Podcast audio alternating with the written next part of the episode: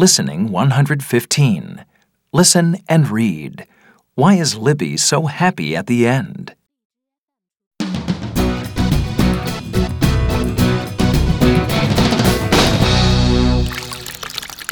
This is hard work, isn't it? Keep going, Tom. We have to keep this dolphin wet. How much longer can it survive on land? I don't know. I wish I knew. Hey, that's Ed and Kate, isn't it? Yes, and they're with Finn and a rescue team.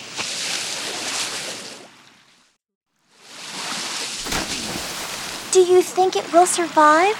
Yes, I think so. It's a good thing you found it and knew what to do.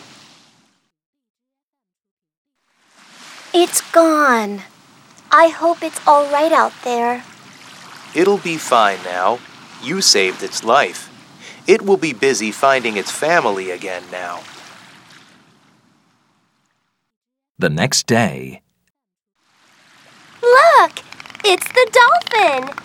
It looks very peaceful in the ocean. Fantastic! It's found its family again.